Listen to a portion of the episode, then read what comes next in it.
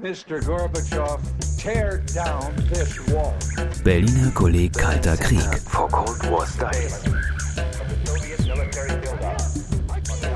Ein gemeinsames Projekt des Hamburger Instituts für Sozialforschung, des Instituts für Zeitgeschichte München-Berlin, der Humboldt-Universität zu Berlin und der Bundesstiftung zur Aufarbeitung der SED-Diktatur. Dokumentation. Am 29. Juni 2017 stellte Arvid Schors im Forum Willy Brandt Berlin seine Studie Doppelter Boden, die SALT-Verhandlungen 1963 bis 1979 vor.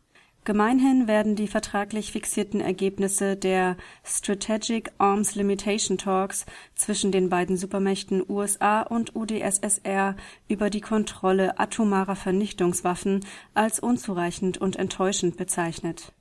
Shores jedoch zeigt in seinem Buch, dass nicht die formellen Ergebnisse, sondern die Verhandlungen selbst das Entscheidende waren und Lernprozesse auf beiden Seiten auslösten. Arvid Schors ist akademischer Rat auf Zeit am Lehrstuhl für Neuere und Neueste Geschichte der Albert-Ludwigs-Universität Freiburg. Bernd Greiner, Leiter des Berliner Kollegs Kalter Krieg, diskutierte mit ihm über die schwierige Annäherung der Verhandlungspartner. Die Buchpräsentation war eine gemeinsame Veranstaltung des Berliner Kollegs Kalter Krieg und der Bundeskanzler Willy Brandt Stiftung mit freundlicher Unterstützung des Verlags De Gruyter. Es begrüßt Sie Wolfram Hoppenstedt, Geschäftsführer der Bundeskanzler Willy Brandt Stiftung. Ja, meine Damen und Herren, die Entspannungspolitik zwischen Ost und West, ähm, auch bekannt unter dem Namen Détente, hat uns gemeinsam mit dem Berliner Kolleg Kalter Krieg ja schon öfters beschäftigt. Gleichsam Stift, stiftungszweckbedingt spielt der Name Willy Brandt aber regelmäßig eine besondere Rolle. Wenn wir uns nun heute Abend dank der äußerst interessanten neuen Studie von Arvid Shore, Arvid Shore der Geschichte der SALT-Verträge zuwenden, dann bewegen wir uns gewissermaßen mal auf eine übergeordnete Ebene. Denn die Bemühungen um eine Entspannung zwischen Ost und West, die begannen ja nun nicht gerade in der Bundesrepublik, sie begannen schon vorher. Sie begannen auf einer anderen Ebene. Denn in der Tat war ja die deutsche Frage lange Zeit eher hinderlich auch auf dem Weg zur Entspannung. Dem ging also etwas voraus, dem gingen auch Krisen voraus, Krisen, die die Welt zwischendurch bis an den Rand des Atomkriegs geführt haben. Ich habe das erste Mal Mitte der 70er Jahre von den SALT-Verträgen gehört, mein Onkel Berufsoffizier bei der Luftwaffe und ich habe mich als erstes gefragt, was hat denn das nun mit Salz zu tun? Aber gut, das war natürlich, aber gut, habe ich so gefragt mit dem SALT. Ähm, dann habe ich irgendwann mal bald später gelernt, das waren ja gar keine Abrüstungsverträge, das waren ja eigentlich Rüstungsbegrenzungsverträge. Also das wird ja auch leicht durcheinander geschrieben. Wir werden heute viel zur Vorgeschichte lernen, wie das zustande gekommen ist. Und es wird auch interessant zu hören, welche Interessen dabei. Wir, Bernd, wir wollen uns damit ja demnächst mehr befassen. Was führt eigentlich zwei Parteien an einen Tisch? Was bewegt sie dazu, überhaupt Verhandlungen aufzunehmen? Und vielleicht gibt es auch eine Antwort auf die Frage, wie man sich 130 Mal treffen kann, und kein Ergebnis erzielen kann. Also mir ist das schleierhaft. Ich kann so Verhandlungen nicht führen. Ich hatte mal einen Professor in Amerika, der hat die Meinung vertreten, man sollte solche Konferenzen abhalten, äh, in zum Beispiel in äh, Bamako oder Dakar, dann würden solche Entscheidungen viel schneller fallen, es würde vorangehen. Aber Professor Kelly bezog sich damals auf die MBFR-Verhandlungen. In Wien war das, glaube ich, ne? Ja, klar, in Wien. Und äh, ja. Ja, bevor ich an Bernd, ja, wie wollen wir uns einen Bernd Greiner, du fängst an, Bernd? Ja, genau, bevor ich an Bernd übergebe, noch eine kleine Sache, die mir aufgefallen ist. Ähm, denn ein Kernstück dieser SALT-Verträge ist ja auch der ABM-Vertrag. So begann das ja und äh, meine Kollegen wissen das. Ich war mal Raketenabschusskanonier der Nike Hercules und was mir so auffiel, man hat sich da so mit befasst, sich davor zu schützen, Raketenabwehr, nur zwei Städte oder was sollen geschützt werden. Ich persönlich bin wirklich erstaunt, mit welchem Optimismus man in der Zeit vor 50 Jahren da rangegangen ist, denn es ging schließlich darum, eine Gewehrkugel mit der anderen zu treffen. Und wir, und äh, ich habe mal nochmal nachgeguckt. Unsere Nike Hercules, die ja dafür eine Rolle spielte, hatte damals eine Leistung von 220 der Rechner, 220 Kilohertz. Das entspricht einer 100.000 Rechenoperationen in der Sekunde. Das Apollo-Modul, das berühmte nicht, für den Mondflug, hatte noch 100 Hertz Taktfrequenz und hatte einen sage schreibe 4 Kilobyte Arbeitsspeicher. Das war also im Jahr 1969. Nicht? Und zum Vergleich unsere heutigen Smartphones, nicht, äh, es kann aus Korea kommen oder auch aus den USA, haben also 10.000 Mal, jedes Smartphone hat 10.000 Mal höhere Leistung als noch Mitte der 80er Jahre. Und eigentlich erst heute, und du kommst aus Korea, die Amerikaner stationieren nun gerade das ihr FAT-System, kann man eigentlich da, man sieht, rechnet sich Chancen aus, dass es überhaupt möglich ist, eine wirklich zielgerichtet eine Interkontinentalrakete mit der anderen abzufinden. Ja, das als technische Anmerkung ist mir so aufgefallen. Ich übergebe jetzt an Bernd Greiner und wünsche uns viele neue Erkenntnisse und interessante Informationen. Dankeschön. Bernd. Ja. Ja, vielen Dank, Wolfram. Ähm, ich habe zum ersten Mal eben gemerkt, das ist so ein kalvinistisches Stehpult hier. Ja? Man hat links und rechts äh, freie Sicht auf den Zustand äh, des Referenten. Äh, bei der Gelegenheit ist mir dann aufgefallen, dass diese ganz ummantelten Stehpulte doch einen gewissen Vorteil haben. Bestimmt am Tag wie jetzt. Äh, ich habe mir anfänglich überlegt, soll ich jetzt irgendeinen Witz machen? Zu dem Wetter und Zusammenhang von äh, Regen und kalten Krieg. Ich lasse es. Äh, es zu tun ist der Witz für sich. Ähm, alles andere wäre vielleicht zu einfach, zu offensichtlich, aber Ihnen möchte ich danken, dass Sie gekommen sind. Ich wäre nicht rausgegangen. Wäre ich nicht hier verpflichtet gewesen, es zu tun. Also von daher herzlichen Dank, dass Sie das auf sich genommen haben. Ähm, und ich kann Ihnen sagen, Sie werden diesen Abend nicht bereuen, weil was Ihnen vorgestellt wird, ist ein ganz ausgezeichnetes Buch, das äh, hier an diesem Ort in Berlin eigentlich den besten Ort gefunden hat, um vorgestellt zu werden. Denn wo sonst als beim Forum Willow Brandt äh, hätte man das tun können? Wo sonst wird die Geschichte des Kalten Krieges nicht nur erzählt als eine Geschichte von Krisen, Eskalation oder von heißen Krisen in der dritten Welt.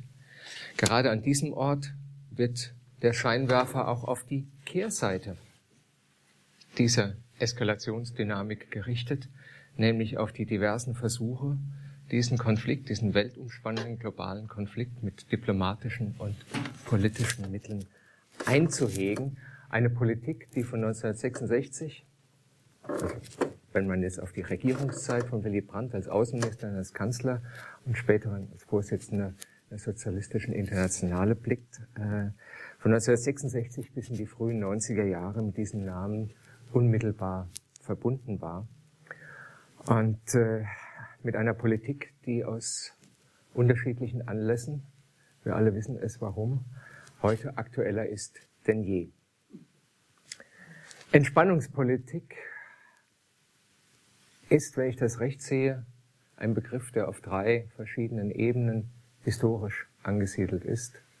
Erstmal auf der Ebene der Detente, also der amerikanischen Variante von Entspannungspolitik, in der das heute Abend vorzustellende Buch seinen Ort hat.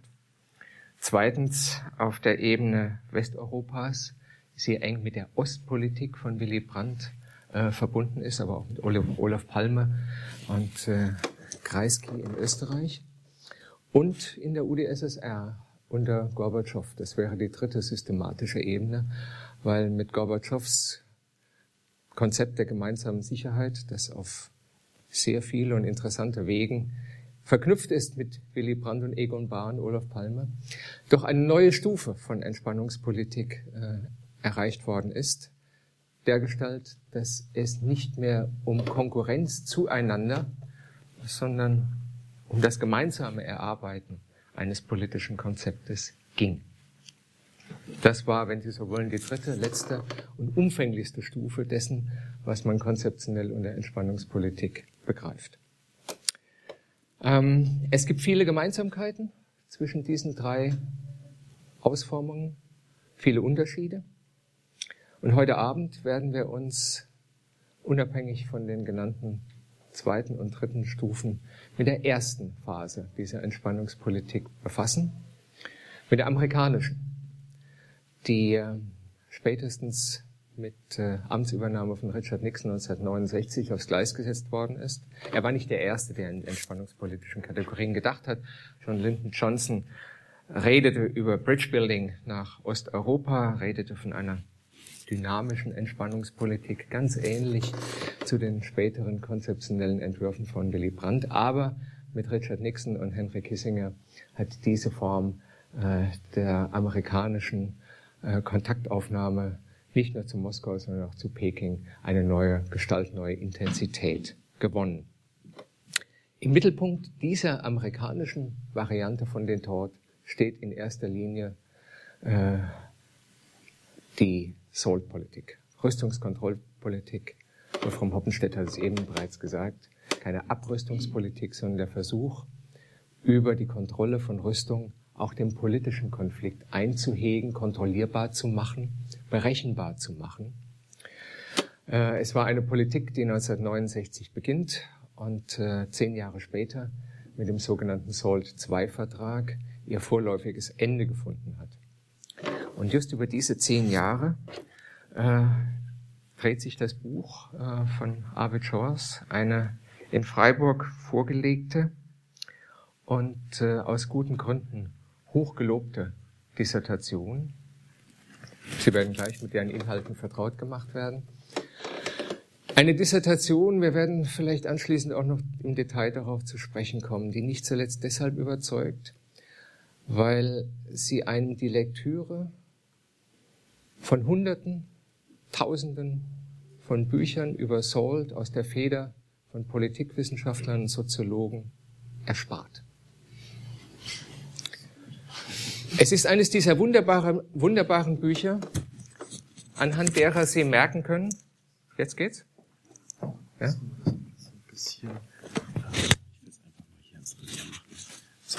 In dem Buch vom Arbeit Schloss übrigens äh, ist auch nachzulesen, dass die erste sowjetische Verhandlungsdelegation, die mit den Amerikanern geredet hat, mit verkabelten Mikrofonen da reingegangen ist, äh, die man natürlich im Unterschied zu diesen hier nicht gesehen hat. Aber wo war ich gerade? Ach ja, warum man dieses äh, einen ganz besonderen Gewinn aus diesem Buch ziehen kann und weshalb es mit guten Gründen so hoch gelobt worden ist, ist dem Umstand zu verdanken, dass wir hier einen Historiker haben, der nicht begriffslos und nicht, nicht theorielos arbeitet, aber der nicht in die Falle der Theorie geht, sondern sein empirisches Material so bändigt, dass es einem tiefere Einsichten in die Realität dieser Zeit vermittelt, wohingegen diese Bibliotheken füllenden politikwissenschaftlichen und soziologischen Arbeiten, und das sage ich an dieser Stelle ganz bewusst, erkenntnisblockierend sind.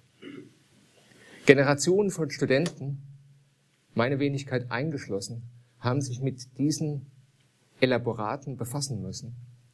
Und ich muss sagen, vor dem Hintergrund dessen, was uns Arvid Schors unter anderem präsentiert hat, merkt man, ja, nicht nur eine Theorie mittlerer Reichweite, sondern eine Theorie mit äußerst kurzem Verfallsdatum. Aber sie wird immer noch fortgeschrieben. Und da ist das ein wunderbares Gegenmittel. Im Kalten Krieg hätte man gesagt Gegengift. So. So viel zur Einleitung. Albert Schors wird in ungefähr 15 oder 20 Minuten die wichtigsten Ergebnisse seiner Arbeit zusammenfassen. Anschließend unterhalten wir uns darüber. Mal schauen, was Sie sagen, was mir dazu einfällt. Und dann nach nochmal 20 Minuten würde ich dann gerne Ihnen die Gelegenheit, wie so schön heißt, für Question and Answer geben. Vielleicht bin ich bis dahin auch wieder trocken und dann fühlt sich alles ein bisschen äh, entspannter an. Herr Schors, Sie haben das Wort. Wir freuen uns auf Ihren Vortrag. War ich das? Genau. Ja?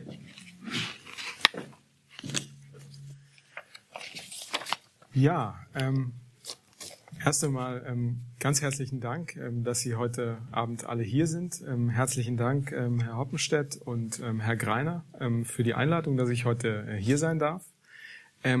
Auch äh, herzlichen Dank an äh, Bettina Greiner für die äh, Organisation und natürlich an das Kolleg Kalter Krieg, äh, das Willy Brandt Forum und nicht zuletzt den Waldstein Verlag, dass diese Veranstaltung heute möglich ist.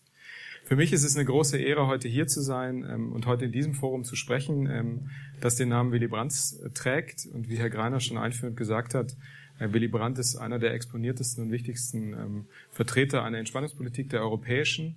Ähm, und äh, dieser Ort ist natürlich sozusagen an der Schnittstelle in vielerlei Hinsicht ähm, gelegen. Also vielen, vielen Dank auch dafür. Ich werde aber tatsächlich heute über die diese Detente, äh, die Sie erwähnt haben, sprechen, also über die Supermächte-Beziehung. Äh, damit ist der europäische Schauplatz vielfältig verknüpft, aber das ist trotzdem auch in gewisser Weise eine eigene ähm, Geschichte. Bevor wir mit der Diskussion gleich beginnen, ähm, möchte ich Ihnen einen knappen Überblick über das Buch geben. Äh, davor ist mir aber noch eingefallen, wenn man sich dieses Wetter anschaut und ähm, Herr Haupenstedt, Sie hatten äh, diese Frage angesprochen, naja, wie kann man, was für Örtlichkeiten braucht man eigentlich, um diese Verhandlungen auszuhalten? Ähm, als die SALT-Delegation äh, begannen, ihre Verhandlungen 1969, waren sie erst einmal auf Helsinki ähm, festgelegt. Das war der am schlechtesten geeignete Ort für diese Verhandlungen überhaupt. Das hatte mit einem äh, Formelkompromiss zu tun. Die amerikanische Delegation hatte noch sehr lange versucht, diesen Ort zu verhindern, weil er völlig ungeeignet war, sozusagen, also äh, Temperaturverhältnisse. Die Botschaften waren nicht geeignet, die amerikanische war viel zu klein und so weiter und so fort. Und letztendlich ging es doch. In vielerlei Hinsicht hoffe ich, dass dieser Abend äh, trotz dieses Wetters eben uns ganz ähnlich auch gelingt. Ähm, ja, und damit zu meinem Buch. Ähm, ich möchte Sie erst einmal als Einstieg zu einer Perspektivverschiebung einladen. Ähm, denn viele Erzählungen über das 20. Jahrhundert äh, beginnen mit der an sich ja sehr richtigen und wichtigen Feststellung, dass das 20. Jahrhundert ein Jahrhundert von totalen Kriegen und Kriegsvorbereitungen war. Das ist richtig. Zugleich verliert man aber mit dieser Perspektive relativ schnell aus dem Blick, dass es sich auch um ein Jahrhundert handelte, in dem die Alternativen zu einem Krieg so intensiv ausgelotet wurden wie wohl ähm, niemals zuvor. Und das gilt ganz besonders für die Zeit seit 1945, die ähm, diese Zeit stand im Schatten der Atombombe. Als nach dem Ende des Zweiten Weltkriegs äh, Versuche einer gemeinsamen Friedensordnung zwischen den USA und der Sowjetunion früh scheiterten, bot sich alternativ die militärische Abschreckung an, um der internationalen Politik eine rudimentäre Ordnung zu geben. Dieses Arrangement schien zunächst nicht darauf angewiesen zu sein, dass sich die beiden Mächte überhaupt direkt miteinander verständigten. Hinter dem Konflikt der beiden Supermächte standen unvereinbare Ideen davon, welche Grundprinzipien die Welt zukünftig leiten sollten. Und die hohe Bedeutung des entstehenden äh, nuklearen Wettrüstens leitete sich aus diesem immensen Vernichtungspotenzial der, der Waffen ab. Eine zeitgenössische Reaktion auf diese Herausforderungen stellten ab den 60er Jahren die äh, Strategic Arms Limitation Talks dar, die sogenannten SALT-Verhandlungen.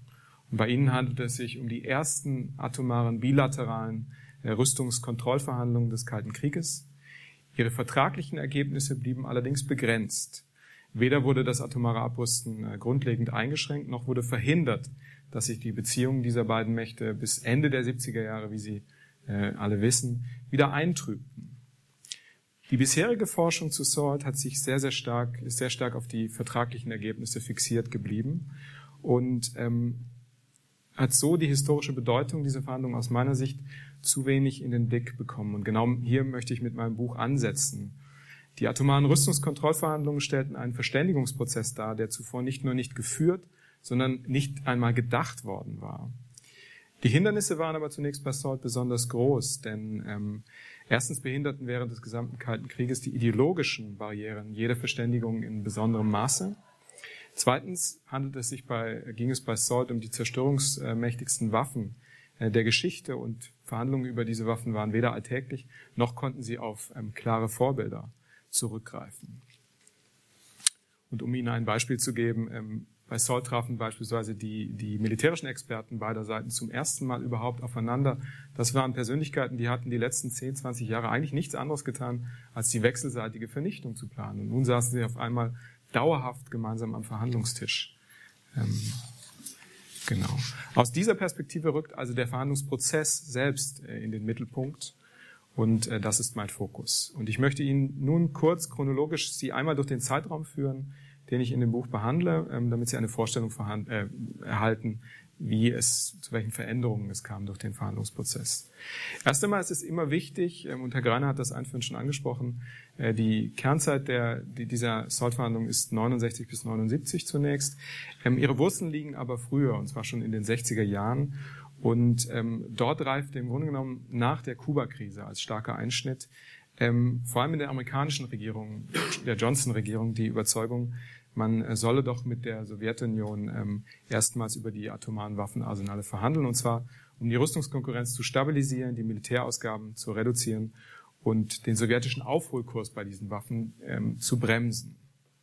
Diese äh, Versuche blieben aber erfolglos insgesamt, zumindest was die Ergebnisse anbelangte. Die Sowjets waren nicht an konkreten Verhandlungen interessiert, bevor sie nicht einen nuklearen Gleichstand äh, mit den Amerikanern erreicht hatten. Gleichwohl, und deswegen ist diese Phase doch sehr wichtig, bildeten sich mit diesen immer stärker werdenden Verhandlungsversuchen, bildete sich eine Art diplomatisches Zeichensystem heraus, äh, das zuvor nicht existiert hatte und später im weiteren Verlauf als Grundlage dienen könnte, äh, konnte. Und damit wären wir ähm, bei Nixon und Kissinger. Ähm, anders als äh, die Vorgängerregierung äh, verbanden Präsident Nixon und sein dann immer einflussreicher werdender Sicherheitsberater Henry Kissinger nach ihrem Amtsantritt 1969 mit Salt keine moralischen Hoffnungen. Dass sie Salt überhaupt äh, weiterverfolgten, war vor allem funktional motiviert. Ähm, neben vielen anderen Gründen, Nixon wollte die Verhandlungen als Hebel einsetzen gegenüber der Sowjetunion, um den Vietnamkrieg ähm, vorteilhaft für die Amerikaner zu beenden. Der tatsächliche Beginn des Verhandlungsprozesses forderte dann beiden Seiten enorme Adaptionsleistungen ab. Er war tatsächlich ein Experiment mit offenem Ausgang. Allerdings, allerdings entstand in Reaktion auf die ersten Annäherungen auf der Delegationsebene der Experten auch bei den parallel geführten Verhandlungen zwischen Kissinger und dem sowjetischen Botschafter Dobrinin ab 1970 sukzessive eine bemerkenswerte Vertrautheit, die dabei half, die überkommenen Konfliktlagen des Kalten Krieges schrittweise zu überwinden. Und diese Entwicklung vollzog sich, obwohl das Weiße Haus sowie wesentliche Teile der sowjetischen Regierung gegenüber der Rüstungskontrolle zunächst eher skeptisch eingestellt gewesen waren. Der Verhandlungsprozess entfaltete hier eine Eigendynamik, die von den Akteuren weder erwartet in dieser Form noch intendiert worden war. Mit dem erfolgreichen Abschluss ähm, des SALT I-Vertragswerks 1972 entwickelte sich der Verhandlungsprozess schließlich zu einem etablierten Instrument der Beziehungen. Die Verhandlungen wurden danach weitgehend bruchlos fortgesetzt, ähm, doch wurde Nixons zweite Amtszeit äh, stark durch den Watergate-Skandal überschattet und das natürlich zunehmend stärker. Aus außenpolitischer Taktgeber fiel er ähm, aus und auch sein außenpolitischer Stil und äh, seine Erfolge ähm, gerieten grundsätzlich ins Zwielicht. Ähm, Nixons Nachfolger, Gerald Ford, ähm, der nach Nixons Rücktritt ins Amt kam, ähm, setzte diese Verhandlungen aber fort 1974. Und das Gipfeltreffen von Vladivostok zwischen ihm und Brezhnev bildete ähm, Ende 1974 den Scheitelpunkt der Entspannungspolitik. Denn Ford gelang es ähm, in diesem Verhandlungsmoment gemeinsam mit Kissinger, der ihm dabei half, die bisherigen Errungenschaften der bilateralen Beziehungen, also die Routinen, den wechselseitigen Respekt und die grundsätzliche Vertrautheit in seine Präsidentschaft ähm, zu überführen. Die amerikanische Öffentlichkeit reagierte jedoch durch den starken präsidentiellen Autoritätsverlust infolge des Watergate-Skandals und auch der amerikanischen Niederlage im Vietnamkrieg zunehmend kritisch auf die in Vladivostok erreichten Kompromisse. Während die SALT-Verhandlungen als Elitenprozess eine neue Qualität erreicht hatten, scheiterten, scheiterten sie in ihrer öffentlichen Legitimierung.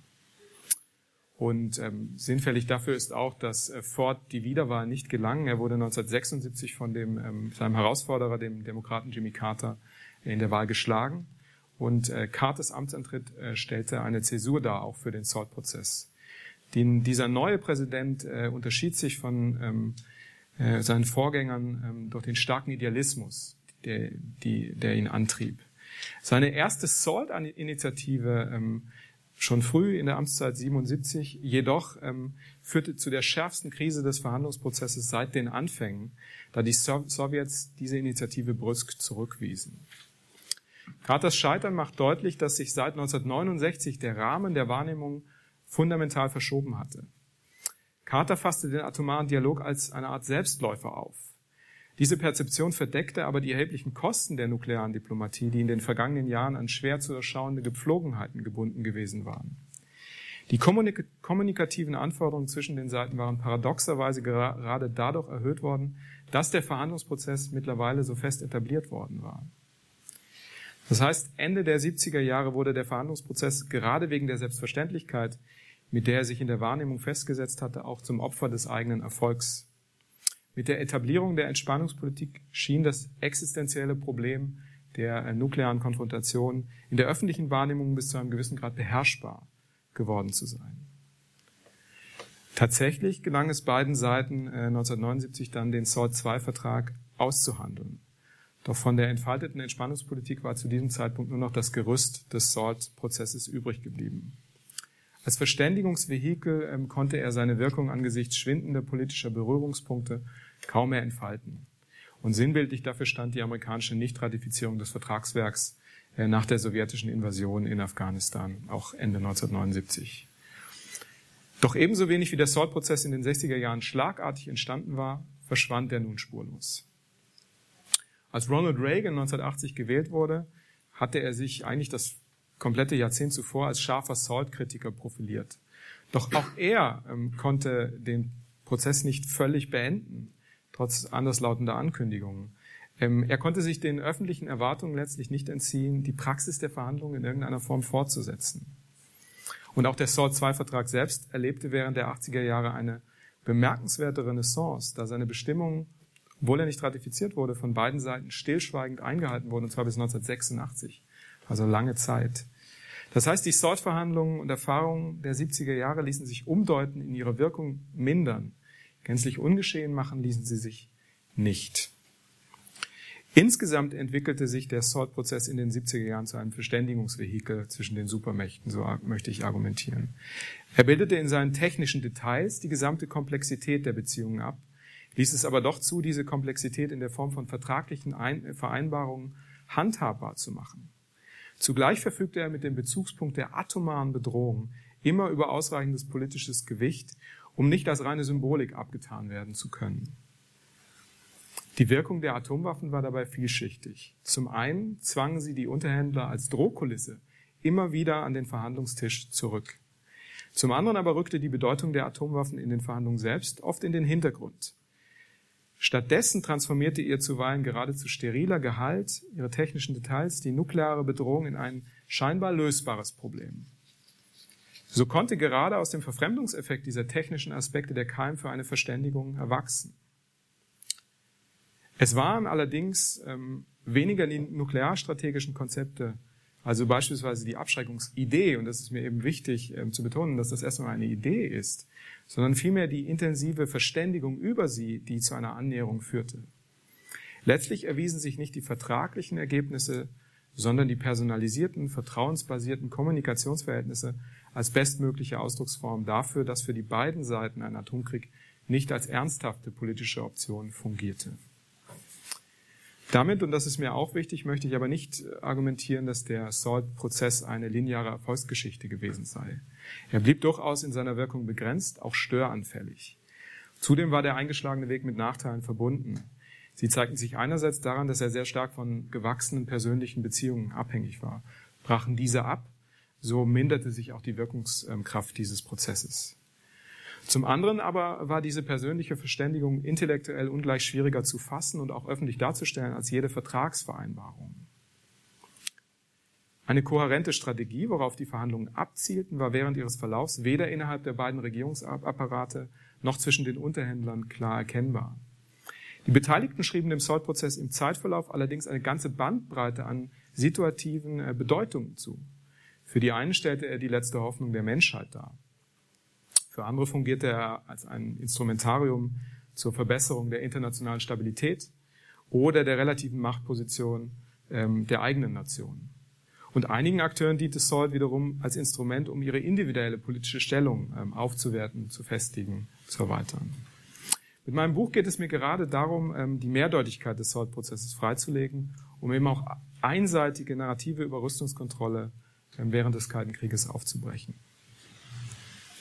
Die Zäsur, die das Ende des Kalten Kriegs gesetzt hat, prägt die heutige Perspektive. Und zwar so stark, dass die Veränderungsdynamiken, die während des Kalten Krieges auftraten, ähm, selbst verdeckt werden. Die Sonderstellung, die die SALT-Verhandlungen äh, in ihrer Scharnierfunktion für die Entspannungspolitik erlangten, ergab sich aus dem spezifischen Kontext des Kalten Krieges. Und diese politische Tragweite ist kein Kennzeichen aller nuklearen äh, Rüstungskontrollverhandlungen. Und damit komme ich zum Schluss. Ähm, Die Erkenntnis, dass mit dem ideologischen Gegenspieler des Kalten Krieges über alle Interessensgegensätze hinweg eine Verständigung möglich sein könnte, um die nukleare Bedrohung einzugrenzen, war erst durch den SALT-Prozess gereift. Nicht flächendeckend, aber doch in breiter Streuung verankerte dieser Prozess die, diese Erkenntnis innerhalb der Eliten beider Länder. Diese Erkenntnis als evidente, wenn auch immanent fragile Selbstverständlichkeit etabliert zu haben, ist sein bleibender Effekt. Die Verhandlungen waren zwar nicht in eine Garantie gemündet, dass eine atomare Konfrontation ausbleiben würde. Und das wäre auch unrealistisch gewesen. Unwahrscheinlicher war eine solche Entwicklung durch sie aber geworden. Für das 20. Jahrhundert war dies ein begrenzter, aber doch bemerkenswerter relativer Fortschritt. Er steht der Polarisierung des Kalten Krieges, dem Vernichtungspotenzial der nuklearen Waffenarsenale und nicht zuletzt äh, dem immensen Blutzoll von zwei Weltkriegen gegenüber. Vielen Dank für Ihre Aufmerksamkeit und jetzt freue ich mich auf die Diskussion. Herr Schurz, vielen Dank. Ich habe mir vier Begriffe notiert. Vielleicht können wir die in der Reihenfolge äh, abarbeiten und dann auch noch etwas detaillierter in Ihren Text gehen. Es war einmal der Begriff der Veränderungsdynamik, zum zweiten Eigendynamik, drittens die Störanfälligkeit und viertens bleibender Effekt. Kommen wir vielleicht nochmal als erstes auf diesen Begriff der Veränderungsdynamik zu sprechen, weil Sie haben gesagt, am Beispiel des Soul-Prozesses kann man sehr viel über Prozesse des Kalten Krieges lernen, die nicht unmittelbar mit diesen Verhandlungen zu tun hatten. Da liegt natürlich die Frage nahe, Sie haben es angetippt ganz am Anfang, warum hat denn das eigentlich so lange gedauert? Mhm. Meine, die erste Atombombe wird 1945 gezündet, äh, die Russen äh, ziehen vier Jahre später nach und es vergehen 20, 25 Jahre, bevor man überhaupt mal in Rufweite kommt, über diese Kronjuwelen des Atomzeitalters äh, zu, äh, sich zu verständigen. Mhm. Was ist denn Ihr Blick darauf, dass es so lange also da muss man erst einmal mit der amerikanischen Position beginnen, im Grunde genommen der, der nuklearen Überlegenheit der, der Amerikaner, ähm, die sozusagen äh, im Grunde genommen den Vorstellungen sehr stark entspricht, also ähm, und der Veränderung, die sie später einstellt, nämlich die Idee der Abschreckung. Diese ist zu Beginn des Kalten Krieges so gar nicht etabliert, sondern die Amerikaner gehen davon aus, wir sind überlegen mit unseren Atomwaffen und das sei sozusagen die beste Garantie für ein, eine Friedensordnung in vielerlei Hinsicht. Also diese Vorstellung der wechselseitigen Zerstörungsfähigkeit ist noch nicht da. Wenn Sie sich NSC 68 anschauen, diese ähm, wichtige Militärdoktrin, die mit der Militarisierung des Kalten Krieges zusammenhängt, dort wird noch klar, also der Amerikaner noch klar formuliert, wir müssen möglichst viele Waffen haben, möglichst mehr als die Sowjetunion, um äh, sozusagen den Frieden herzustellen. Diese Vorstellung des Gleichgewichtes kommt erst. Das heißt, für die Amerikaner ist diese Trumpfkarte der Atomwaffen ganz wichtig und die Sowjets sind im Grunde genommen ähm, von Beginn des Kalten Krieges an damit beschäftigt, nachzuziehen, weil sie eben wissen, die Amerikaner haben diese Waffen eingesetzt, sie fühlen diese unglaublich starke Unterlegenheit und wollen ähm, so schnell wie möglich eine Atombombe entwickeln. 1949 gelingt das. Und dann überhaupt Trägersysteme entwickeln. Ähm, das heißt, ähm, und die Amerikaner wollen diesen Stand so lange wie möglich erhalten. Also hat sehr stark mit den amerikanischen äh, Interessen zu tun. Das vielleicht erstmal als erster, erster Aufschlag. Ja. Wenn man diesen Kontext noch ein bisschen genauer ausleuchtet, fällt ja auf, dass es einen oft bärbeißigen Widerstand mhm. innerhalb des Militärs gab. Mhm. Also bei den Amerikanern ist das sehr gut dokumentiert. Ja. Bei den Sowjets mittlerweile auch. Ja. Es gibt einige Beobachter, die sagen, dass sich ähm, Leonid Brezhnev mhm. im Grunde genommen durch eine einzige Maßnahme die Tür aufgestoßen hat mhm. zu dieser Form der Entspannungspolitik mit den Amerikanern. Mhm. Eine Maßnahme, die die Gegner im eigenen Lager pazifizierte, nämlich mhm. die Invasion in der Tschechoslowakei 1968 in Prag. Mhm.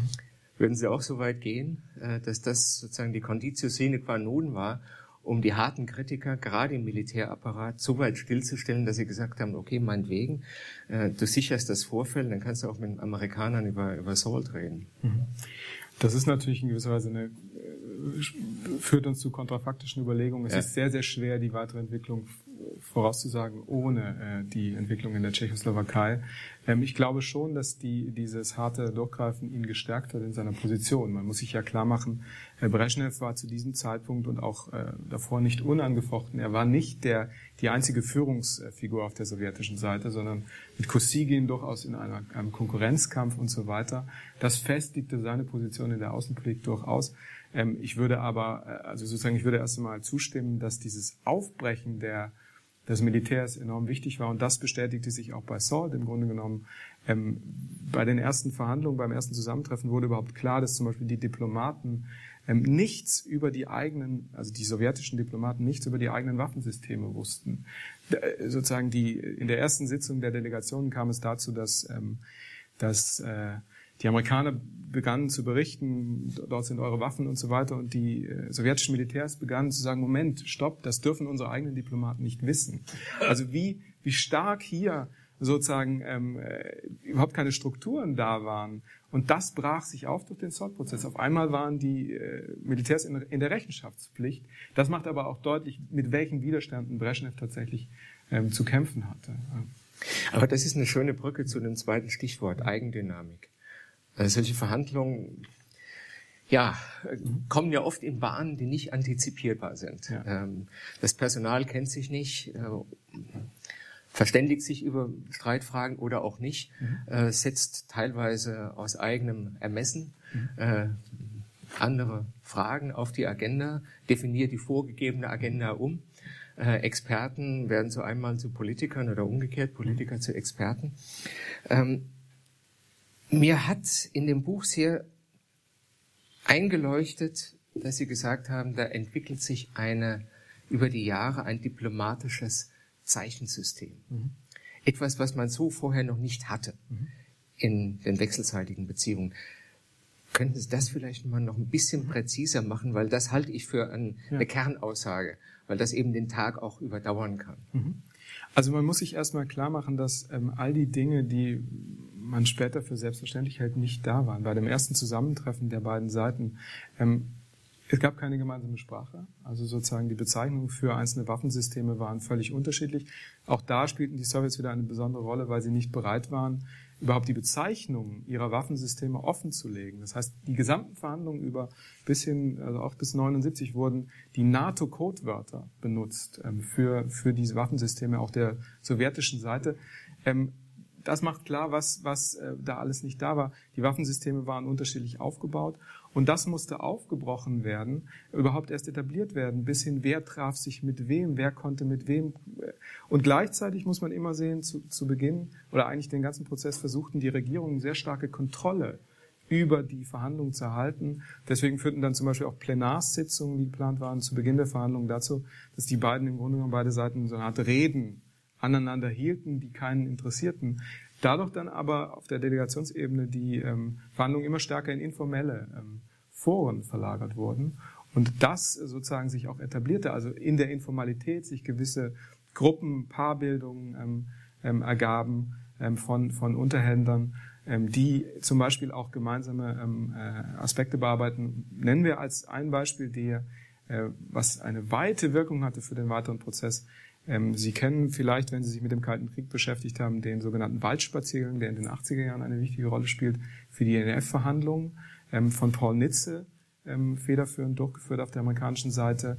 Äh, Paul Nitze war schon SALT-Delegierter lange Zeit und hatte eine Erfahrung eben mit diesen, dieser Art von Verhandlungen gemacht, nämlich mit seinem Counterpart Schukin 1971, 72, wo sie zum ersten Mal über Radarfragen bei ABM verhandelten und auf die Idee kamen, wir äh, gehen in die Natur bei Wien, in Baden, laufen einen Hang nach oben, wo ähm, uns äh, weder die CIA noch KGB abhören kann und versuchen selber dieses Problem mal frei zu verhandeln und eine Lösung zu finden. Das diente als Blaupause für, die, für Nitze, für diese späteren Verhandlungen. Und daran sieht man, er benutzte also sozusagen Sort-Erfahrung später weiter. So etwas wäre so ein Beispiel dafür, wie sich eigentlich ein kommunikatives System, ein Zeichensystem herausbildet ähm, das dann auf beiden Seiten etabliert werden konnte. Also Politiken der zweiten Reihe, die man auf keinen Fall ablesen kann, nur in den Paragraphen und Subparagraphen irgendeines Vertrages, der ja. Äh, sozusagen die, die, die beiderseitigen Stärken kodifiziert. Sie merken womöglich, worauf diese Fragerei hinausläuft. Nämlich auf einen Begriff, ähm, äh, der alle, die in weitesten Sinn mit Entspannungspolitik äh, zu tun haben, immer wieder umtreibt, den man gern verwendet, weil er so wohlklingend ist, auch aus dem Alltagsleben so vertraut, mhm. aber der in der wissenschaftlichen Diskussion alles andere als klar konturiert ist. Mhm. Begriff des Vertrauens. Ja. Mhm. Spielt ja nicht nur bei Salt eine Rolle, sondern auch im KSZE-Prozess. Äh, vor Jahren hat mal das, das, Journal of Cold War Studies ein ganzes Heft gemacht mhm. über äh, die Krise des Salt-Prozesses unter Jimmy Carter und hat noch einen weiteren Begriff eingeführt, als die Empathie zerstört wurde. Mhm. When empathy failed. Ja. Also haben sie gleich zwei, ähm, zwei von diesen äh, kaum einzugrenzenden äh, äh, Begriff, Begriffen, in dem Fall ein Begriffspaar, auf das man auf der anderen Seite aber auch nicht verzichten kann. Ausweislich Ihres Wissens um diesen Salt-Prozess, wie weit würden Sie denn gehen in der Definition mhm. dessen, was man unter Vertrauen verstehen kann. Wie wurden das hergestellt und mhm. äh, wie viel belastbar war das? Mhm.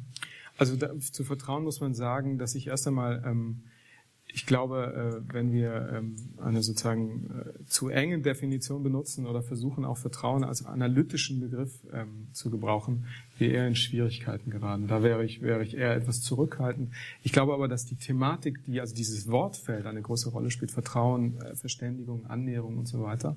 Und da kann man natürlich ähm, zwei Ebenen unterscheiden. Zum einen die, das personelle Vertrauen, das zwischen Unterhändlern wachsen kann und so eine Art ähm, Systemvertrauen. Hier wäre ich deutlich ähm, vorsichtiger. Ähm, ich glaube eben, dass man die, dass man die ähm, persönlichen Beziehungen ähm, sehr, sehr genau, dass es da so eine Art Grundvertrauen ähm, geben konnte zwischen Unterhändlern, wenn sie lange miteinander zu tun hatten. Man darf das aber nicht absolut verabsolutieren. Also die selbst ähm, Verhandler, die sich sehr, sehr nahe kamen, sagen wir Kissinger und Dobrinin, oder Nietzsche Schukin, auch Nixon und Brezhnev oder Ford und, und Brezhnev ähm, äh, verfolgten weiterhin ihre eigenen Interessen, ihre nationalen Interessen, ihre politischen, persönlichen Interessen. Also die sozusagen Vertrauen sollte auf keinen Fall so eine Art Totalkategorie werden. Ähm, aber das, und das ist eine Frage, die wir als Diplomatiehistoriker und ähm, Historiker des, der internationalen Geschichte uns immer wieder stellen müssen, dass emotionale Aspekte ähm, bei Verhandlungen eine wichtige Rolle spielen, ist, glaube ich, ähm, äh, unzweifelbar. Und wir müssen immer, also wir sind keine Psychoanalytiker, wir können äh, unsere äh, Untersuchungsgegenstände nicht auf die Couch legen. Wir sollten klar erkennen, wo unsere Grenzen liegen, worüber wir keine Urteile treffen sollen oder können. Wir sollten aber immer im Auge behalten, dass diese Aspekte, und ich glaube, ähm, eine wichtige Rolle spielen und versuchen, weiter unser Instrumentarium zu schärfen, diese Sachen in den Blick zu nehmen. Mhm. Stichwort äh, Kissinger, mhm. Dobrynin. Mhm. Also das war ja wirklich ein, eines ja. der entscheidenden Gespanne in diesem Prozess, jedenfalls bis 1975. Und äh, die haben ja beide diesen berühmten Backchannel mhm. unterhalten, äh, der offenbar, wenn man auch ihr Buch äh, konsultiert, sehr produktiv gewesen ist, um diesen Salt-Prozess am Leben zu erhalten, über diverse Hürden hinwegzubringen, also bis hin zu Vladivostok, äh, mhm. zum Vorabkommen über Sol 2, der aber andererseits, und das wäre dann das dritte Stichwort, mhm. auch unter dem Aspekt von Störanfälligkeit begriffen werden kann. Mhm.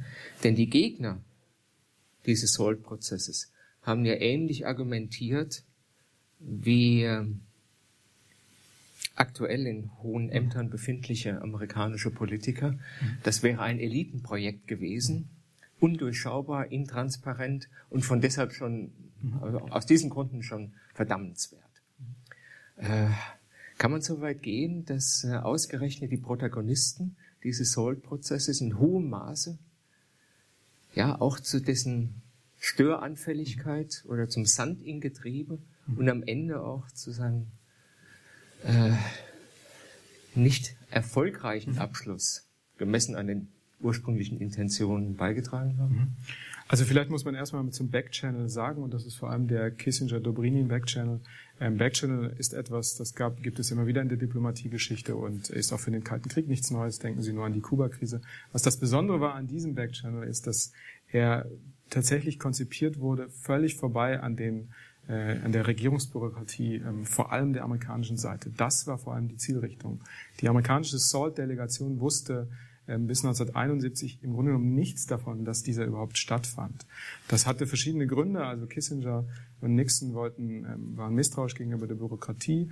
Und ich glaube, hier ist auch ein Punkt, den man immer betonen muss. Ähm, Regierungspolitik und Außenpolitik braucht einen Arkanraum, einen Schutzraum, in dem so etwas stattfinden äh, kann. Gleichzeitig aber gerät das direkt in Widerspruch zu demokratischen Prinzipien. Und hier wäre ich schon auch äh, durchaus kritisch. Also bei, ich würde erstmal sagen, Backchannel an sich sind nicht problematisch. Sie brauchen dann aber irgendwie wieder eine Rückkopplung an mhm. den demokratischen Prozess in, für demokratische Systeme.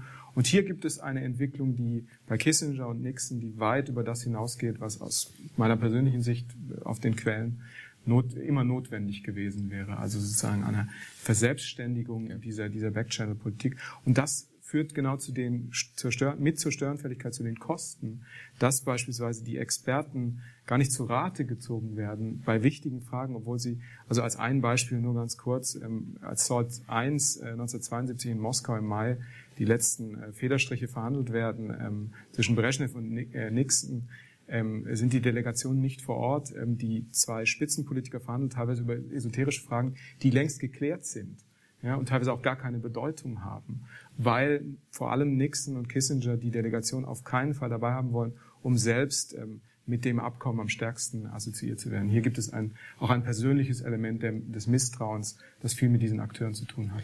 Ich meine, Timmy Carter hat ja im Grunde genommen seine Wahl gewonnen oder auch seine Wahl gewonnen wegen des Arguments, hier kommt einer von außen, mhm. ich misste diesen Augiasstall in Washington auf und sorge ja. für Transparenz. Genau. Das ist das eine, damit kann man eine Wahl gewinnen. Mhm. Was hat ihn denn aus Ihrer Perspektive geritten? Mhm. Äh, also drei, vier Monate nach Amtsantritt äh, seinen Außenminister nach Moskau zu schicken, äh, über das, den Vorvertrag zu Sol 2 in Vladivostok geschlossen, äh, zu, mit den Russen zu reden mhm. und den Russen etwas auf den Tisch zu legen, von denen jeder, der halbwegs bei Verstand war, mhm. wissen musste, dass die das ablehnen. Mhm. Das war in, mehr oder weniger eine Form der diplomatischen Kriegserklärung. Mhm. Was hat ihn geritten? Also er hat ja auf der anderen ja. Seite gesagt, ich will eine atomwaffenfreie Welt. Es war ja nicht so, als hätte er äh, sozusagen an dem, an dem Prinzip von Rüstungskontrolle und Abrüstung etwas auszusetzen mhm. gehabt.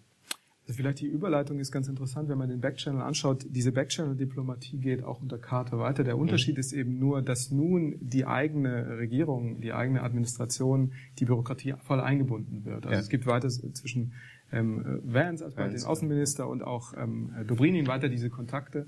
Aber ähm, sozusagen er wird geöffnet für die, für die, für die Bürokratie. Nun zu der, zu Carter. Ähm, hier muss man sozusagen Carter als Persönlichkeit sich genau anschauen. Äh, zum einen einen starken technokratischen, äh, ein technokratisches Element einbeziehen. Ähm, Carter glaubte tatsächlich, ähm, dass er auch so eine gewisse ähm, spirituelle, religiöse Sicht, er wollte tiefe Einschnitte in die Atomwaffen und ähm, was ich eben nicht den also auch ein Outsider, der ganz ähnlich wie heute Trump sozusagen ins Weiße Haus kam, dem am Anfang der Wahl kaum die Amerikaner kaum kannten, kaum Bekanntheitsgrad hatte.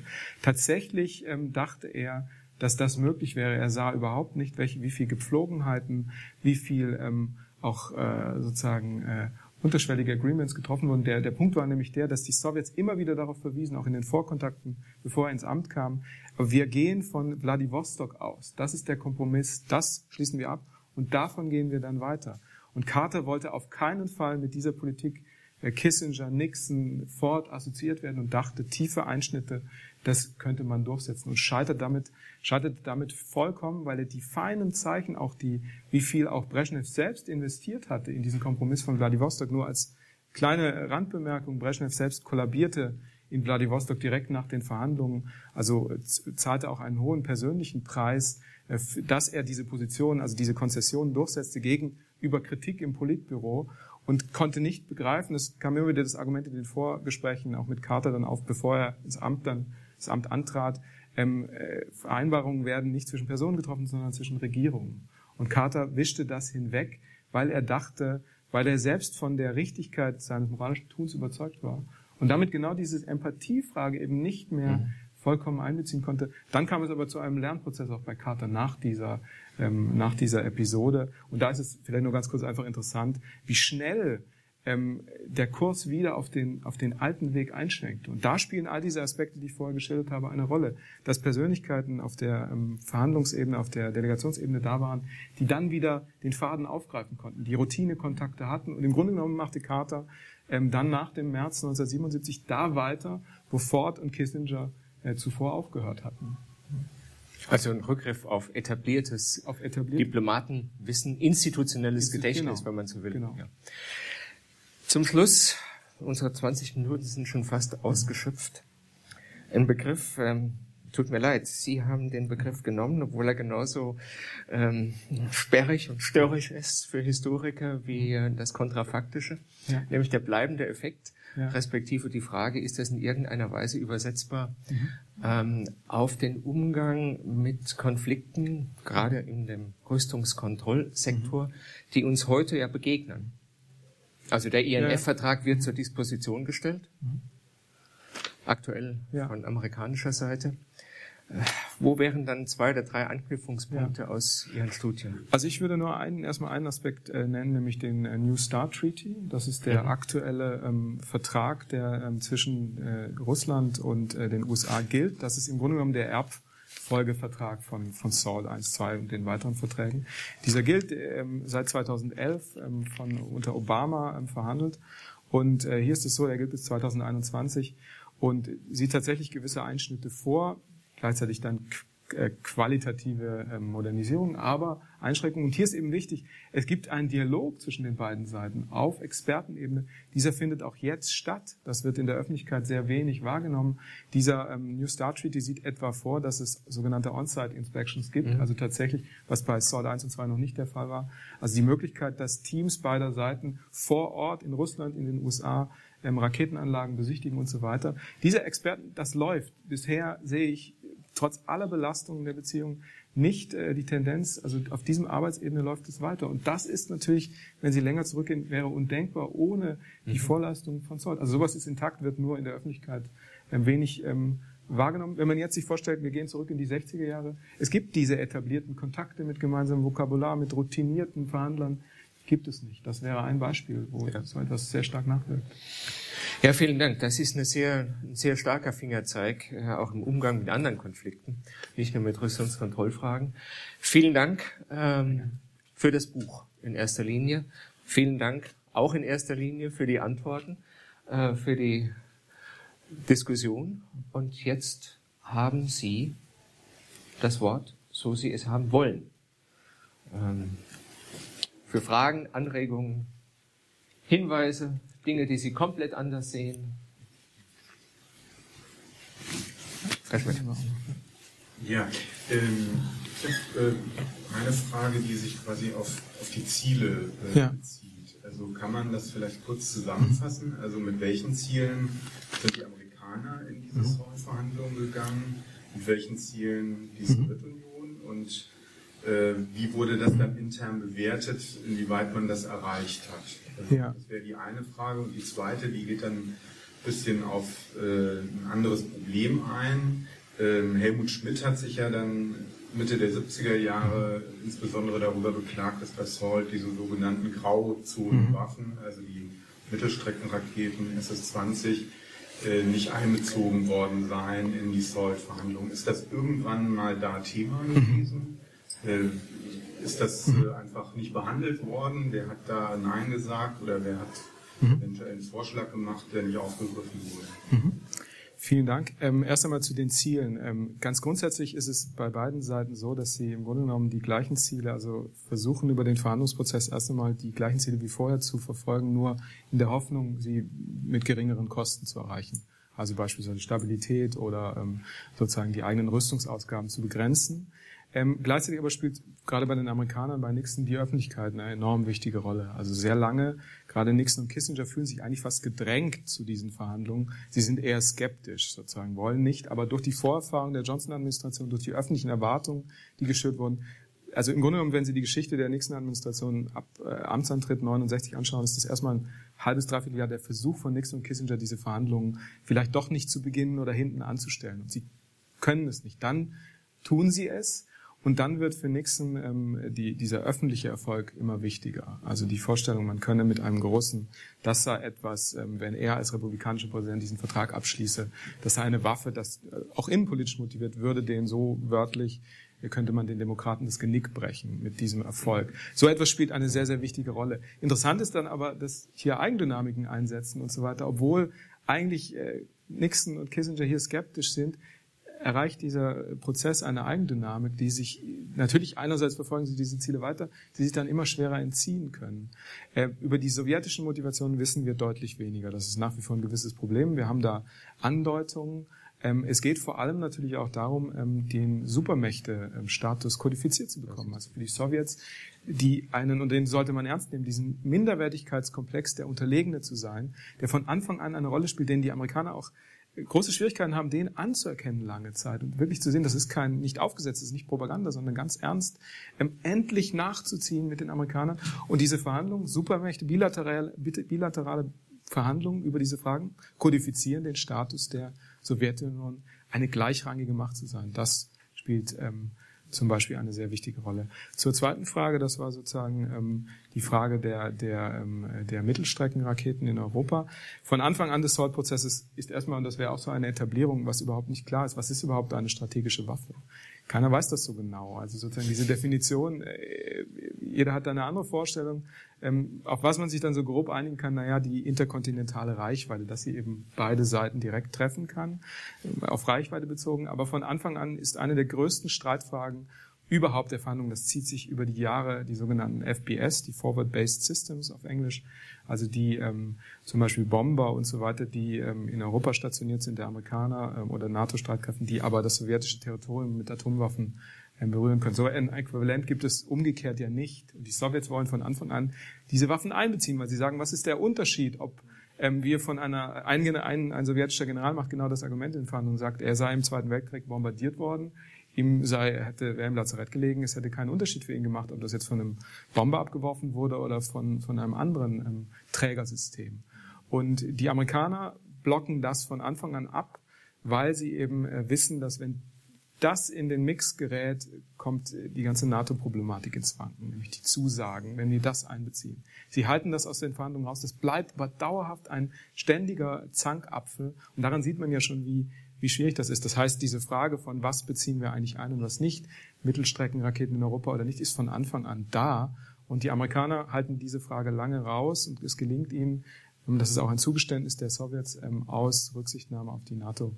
Ähm, und diese, irgendwann mal lässt sich das Thema dann ab Mitte der 70er Jahre wird es immer virulenter, die Gray Area Systems, und dann kommt es zu dieser aus Abkopplung NATO-Doppelbeschluss und INF-Verhandlungen. Und ähm, das ist, es ist aber klar, es wird über SALT 3 schon geredet während der ähm, letzten SALT 2 Verhandlungen und da ist klar, dass ziemlich klar, dass das eigentlich ähm, um diese Mittelstreckenraketen äh, gehen sollte auch mit. Und das wird dann später INF und genau. Ja. Nur ein kleiner Hinweis an der Stelle zu dem vorhin erwähnten Hal Gorbatschow.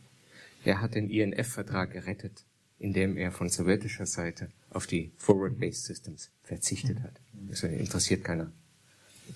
Wir brauchen das nicht für diesen Vertrag. Hätte er darauf bestanden, wäre es vermutlich nie zum, aber das ist auch wieder Counterfaction, ENF gekommen. Stefan Kieninger.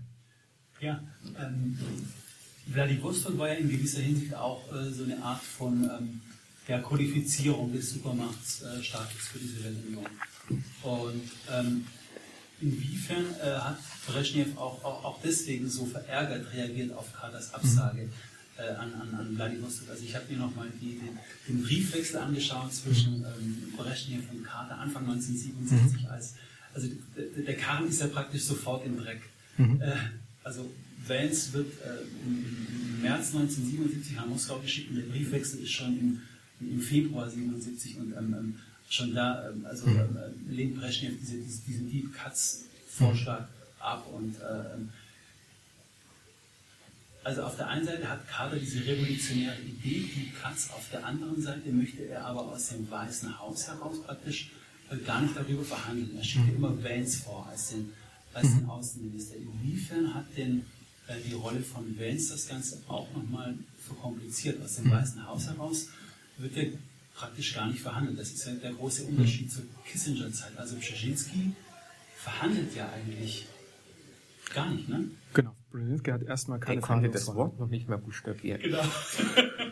Genau. genau. Und das hat, hat, hat er absichtlich, wie, wie hat er das hingekriegt, dass er, also er hat die Sowjets kritisiert, Menschenrechte, das volle Programm, ne? Wie, also er hat sich, hat die For also aus, aus meiner Sicht hat er, hat er damit immer die Forderungen erhöht und den, den schwarzen Peter immer gewissermaßen an, an, an Lenz geschoben, irgendwelche Misserfolge. Wie, wie siehst du das? Inwiefern hat das den ganzen Prozess verkompliziert? Also vielleicht erst einmal äh, sozusagen einfach diese Vorkontakte, die es, Ja. äh, laufen über äh, Harryman, sozusagen Ja. der der Emissär ist Ja, genau. äh, für Carter und im Grunde genommen mit Brezhnev dort schon und dort fallen schon diese Aussagen, dass Brezhnev sehr deutlich macht, wir fangen mit Vladivostok an, das ist nicht verhandelbar, das muss sein und das wird immer wieder äh, von Carter nicht ernst äh, genommen. Ähm, Im Grunde genommen kommunizieren beide auf unterschiedlichen Ebenen. Also wie ich vorher gesagt habe, für Carter geht es um konkrete technische Lösungen, das Problem endlich auch mit der entsprechenden Ernsthaftigkeit, Radikalität anzugehen, dass sein, sein Vorgehen dem entspricht, wie groß er die Bedrohung und die, die Dimension ansieht. Ähm, Brezhnev geht es viel stärker auf die der Ebene der, der Ehre, der Symbolik, der Gleichrangigkeit, die ja gerade in Vladivostok ähm, kodifiziert war. Und wenn man daran denkt, welchen erstaunlich schnellen ähm, äh, ja, Vertrauensbeziehung er gefunden hat mit Ford dort. Diese zwei sind sich davor noch nie begegnet. Ford ist erst wenige Monate im, im Amt in Vladivostok, also im August äh, 74 ist, ähm, ist äh, Nixon zurückgetreten. Ähm, Im November findet dieses Treffen statt. Und diese finden zu einer erstaunlichen ähm, Chemie zueinander. Ähm, sozusagen, Sie sehen hier dieses Bild, oder wenn Sie weit hinten sitzen, wahrscheinlich nicht, aber dieser Wolfsmantel ist hier sehr symbolisch, sehr wichtig. Und ähm, dieses Bild ähm, spiegelt in vielerlei hin, was die beiden zusammen erreichen. All das, dafür ist Carter überhaupt nicht empfänglich zu Beginn. Er argumentiert auf einer ganz anderen Ebene. Zur Rolle ähm, der sozusagen Vance und der, der, der seiner Mitarbeiter. Es ist interessant, dass beispielsweise die Delegation ähm, überhaupt nicht eingebunden ist in dieses erste Proposal. Also ähm, Ralph Earl, der später ähm, sozusagen Chefunterhändler wird der SALT-Delegation ab 78, er sagt, er hat zum, er erfährt zum ersten Mal von diesem Deep Cuts Proposal im Flugzeug auf der Reise nach äh, Moskau mit Vance gemeinsam und sagt, äh, es hätte keine, ich glaube, Free Prayer in Hell oder so ähnlich, äh, aber es wäre ihm klar gewesen und äh, so.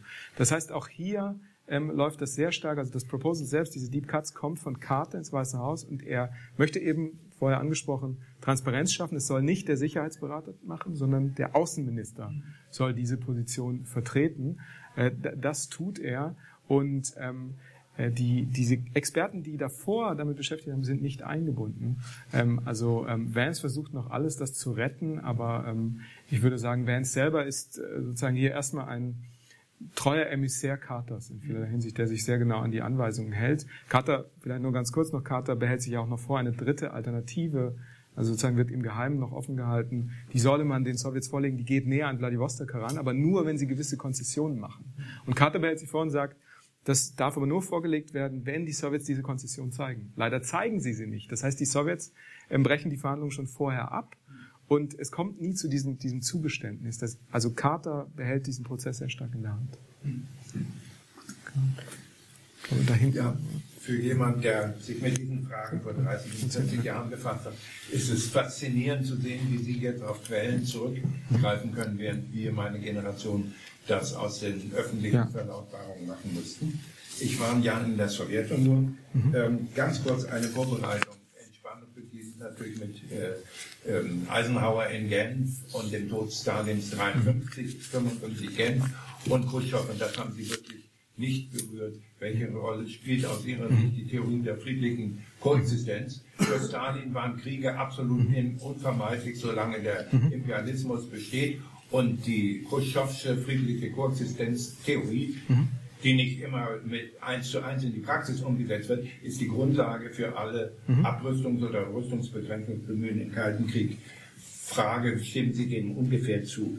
Und zweitens, Sie haben Dobrinen erwähnt, und Dobrinen ist derjenige, der zusammen mit Robert und äh, John F. Kennedy die Kuba-Krise meistert, übrigens auch mit Mikoyan. Und Khrushchev hat ja dort auch, nachdem er das Abenteuer Raketenkrise inszeniert hat, offenbar er so persönlich, soweit ich das weiß, ähm, Dobrinin hat ja die von sowjetischer Seite gemanagt Und auch das ist ein Prozess, der Sort 1 und Sort 2 vorausgeht. Mhm. Und ohne diese beiden Dinge mhm. ist eigentlich weder Sort 1 und Sort 2 denkbar. Mhm. Und drittens, wir sind im Willy Brandt-Haus, soweit ich die Dinge damals verfolgt habe, an der Freien Universität in Berlin, ist die Ostpolitik von Willy Brandt und Egon Bahr immer einen halben Schritt voraus gegenüber der Bereitschaft der Nixon- und Kissinger-Administration äh, mit der Sowjetunion auch ihrerseits auf der Supermachtebene zu verhandeln. Frage, sind Sie mit diesen drei mhm. Ergänzungen äh, einigermaßen mhm. einverstanden oder wollen Sie das, was ja. sagen Sie dazu?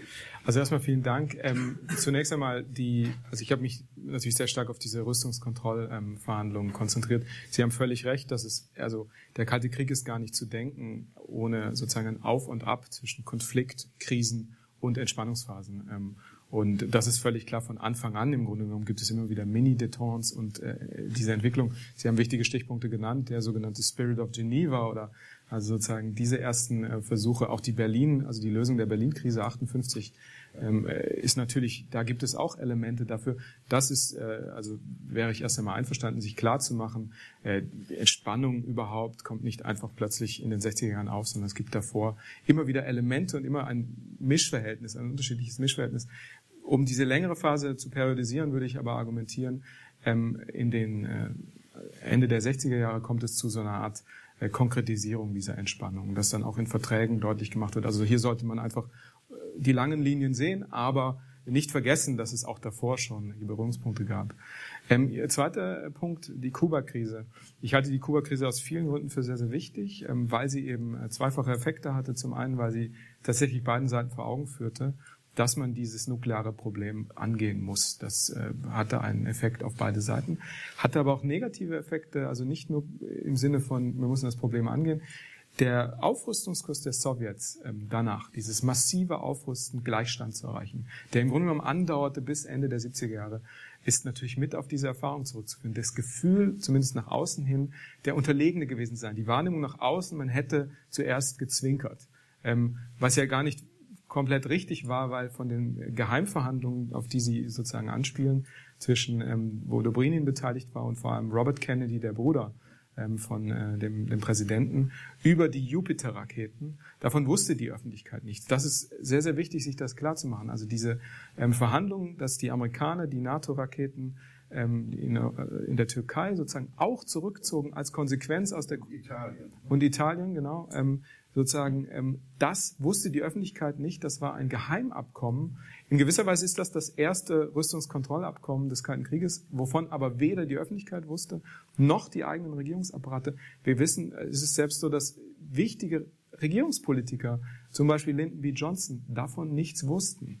Das heißt, ähm, man musste, und das ist deswegen so wichtig und interessant, weil die gesamte Vietnampolitik und das, die Vorstellung hat auch viel damit zu tun, von einem amerikanischen Gefühl, wir haben in der Kuba-Krise unsere massive Überlegenheit einsetzen können, positiv, und ziehen daraus die Konsequenzen, wir könnten es so ähnlich tun. Auch Nixon bezieht sich immer wieder, auch noch in den 70er äh, Jahren, immer wieder intern, sagt, damals war, hatten wir äh, Überlegenheit ähm, und so weiter. Und es ist nicht klar, ob Nixon wirklich von diesem Geheimabkommen weiß. Das heißt, ähm, Sie haben völlig recht und äh, das beleuchte ich durchaus auch in dem Buch. Ähm, Ihr dritter Punkt war, Sie hatten sozusagen den Namen? Willy Brandt. Willy Brandt in Ostpolitik und Vorreiter. Vorreiter für mhm. die, ja, also ja. da gibt es von Egon Bahr äh, ja. sehr detaillierte Äußerungen ja. über also, ja, ja. Genau. Da wäre ich sozusagen erstmal etwas, äh, etwas zurückhaltender. Also ich meine äh, sozusagen die, ähm, es gab natürlich eine starke Konkurrenz zwischen dem, dem westdeutschen sozusagen Entspannungspolitiksprojekt und Nixon und Kissinger eine starke Konkurrenz. Ähm, ich glaube, die beiden ähm, Fälle sind eben auch auf unterschiedlichen Ebenen gelagert, haben da noch eine eigene Dimension und eigene Dynamik, gerade wenn sie in, im europäischen Kontext denken, wie stark für Brandt eben auch die, die individuellen Schicksale eine Rolle spielten, durch die deutsche Teilung, durch seine Erfahrung in Berlin sozusagen, direkt den Menschen zu helfen. Diese individuelle persönliche Dimension hatten natürlich die Supermächte-Kontakte nicht. Das ist eine andere Spielart. Gleichzeitig sozusagen Impulsgeber, also ähm, ich, äh, in gewisser Weise war es schon so, dass es Konkurrenzprojekte waren. Ähm, ich glaube aber, dass in vielerlei Hinsicht sozusagen erst einmal schon die Supermächte hier äh, auf einer ganz eigenen sozusagen Ebene ange, angesiedelt waren. Ich würde da sozusagen bei aller Berechtigung, also äh, das setzt äh, sozusagen auch auch wenn wir wieder nochmal Öffentlichkeit sozusagen einbeziehen, Nixon und Kissinger erheblich unterdrückt das Gefühl, was machen wir eigentlich, wenn Brandt auf einmal hier Erfolge erzielt und wir kommen ins Hintertreffen? Also dadurch kann man schon sagen, es wirkt sich mit aus. Ich würde aber sagen, ähm, bei aller sozusagen äh, positiven Einschätzung von Brandt, äh, man muss die Bedeutung da auch ähm, sozusagen einordnen. Genau. Das war jetzt ganz scharf die Kurve gekriegt. Fürs Willy Brandt-Haus, ja. Fürs Willy Brandt-Haus. Bernd Rother. Ja, äh, Teil dessen, was ich fragen wollte, ist jetzt gerade vorweggenommen worden. Aber will ich aber doch nochmal nachfragen. Sie legen ja einen großen Wert auf den Prozess der Verhandlung ja. und auf dieses gegenseitige Kennenlernen. Äh, und ich habe das so verstanden, als wenn mindestens auf der amerikanische Seite, auf der wahrscheinlich auch, aber ist archivalisch vermutlich nicht so ja. äh, gut, äh, das ist nicht zugänglich, um das äh, analysieren zu können, man sich auf diese Verhandlungen ja auch vorbereitet hat, welche Optionen, welche also auch prozeduralen Optionen ja. hat. Und da, würde, äh, da hätte ich dann doch äh, die Vermutung, äh, vielleicht war es wirklich nicht so, mhm. äh, dass man sich angeschaut hat, was beispielsweise bei den Passierscheinabkommen, mhm. die, die weltpolitisch viel, viel, viel niedriger aufzuhängen sind, gar keine Frage, gelaufen ist. Äh, also erstmal das, was Sie äh, ganz zum Schluss, äh, vorletzte Seite war, das, mhm. Sie haben es auch beim Vortrag nochmal wiederholt, als Erkenntnis, dass über die, über die ideologischen Gegensätze hinaus mhm. hinweg man äh, zu Übereinkommen kommen kann. Das ist ja eine Erkenntnis, die sich auch in diesem Passierscheinabkommen mhm. niederschlägt, die dann Weißes Haus oder Kreml mhm. in den 70er Jahren vielleicht erst richtig verinnerlichen, aber die hier in Berlin vorher schon mhm. praktiziert worden ist. Und bis hin zu dem, Sie haben ja von der, äh, von der Entwicklung einer neuen Zeichensprache.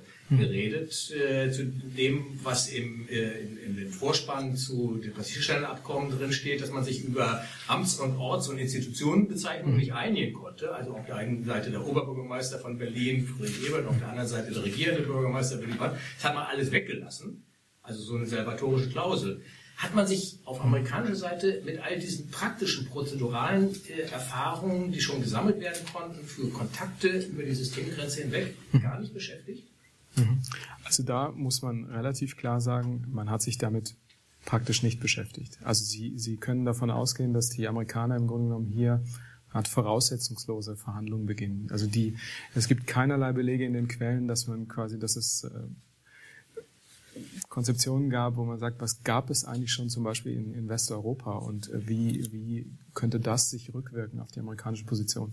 Das hat viel natürlich damit zu tun, wie die amerikanische Seite ähm, diese, diese Verhandlungen angegangen ist, auch mit der Vorstellung, wir eröffnen Neuland. Und ähm, also sozusagen die institutionellen oder wie soll man sagen, konzeptionellen Adaptionen von Seiten der Ostpolitik auf die auf die Supermächte-Beziehung ist sehr, sehr gering. Ähm, damit möchte ich es gar nicht bewerten, aber sozusagen, das ist erstmal die, diese äh, amerikanische Sicht. Ähm, äh, genau, ja.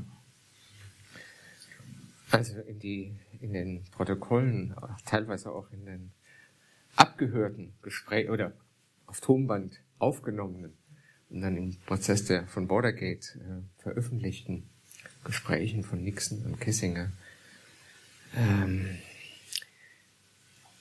kann man nachlesen, mit welchem diplomatisch gesagt Misstrauen mhm. und diplomatisch gesagt Verachtung, Verachtung in der Anfangsphase, mhm. gerade Kissinger gegenüber Egon Bahr und gegenüber Willy Brandt ähm, argumentiert hat. Die hielten die aus ihrem aus ihrer olympischen Perspektive der Supermacht für nun ja, störendes Beiwerk, äh, das man halt in der NATO ab und zu mal hat, mhm. aber dem man im Zweifelsfall dann einen auf den Kopf geben muss. Also man könnte auch den KSZE-Prozess da natürlich einbeziehen. Den ja. KSZE-Prozess, also KSZE. die Geringschätzung, die Kissinger ja. und auch Nixon diesen Prozess gegenüber ja. an den Tag legten, ihn auch überhaupt nicht ernst nehmen. Also sie können es auf Swahili schreiben und so weiter. Solche Aussagen sind von Kissinger ja überliefert über diesen Prozess. Und die spätere Wirkung, die diese Verhandlungen hatten, also da ähm, da gibt es schon so eine gewisse, gewisse Arroganz äh, sozusagen der, der Supermacht. Und ähm, aber es ist doch schön zu sehen, wie diese Arroganz konterkariert werden kann. In dem Fall auch von der bundesdeutschen Regierung, jetzt nicht Brandt, aber Kohl, Genscher, äh, die den KSZE-Prozess über diese ganzen herablassenden, nicht nur Gesten, sondern Interventionen hinweg, ja, konserviert und zu einem guten Ende geführt haben. Das gibt mir jetzt, oh, Entschuldigung. ganz hinten die Dame. Ja, das zwei. Ja, das wird Sie kurz, weil Sie schon länger. Ich kann aber auch zum Schluss das kein Problem machen. Okay, die Damen, das Schlusswort, super. Äh, dann Sie. Ja, äh, wenn ich äh, richtig verstanden habe, äh, Sie meinen eine Triebkraft für Soldbehandlung, mhm. die gemeinsame Angst vor Atomwaffen. Mhm. gemeinsame Ängste vor Atomwaffen.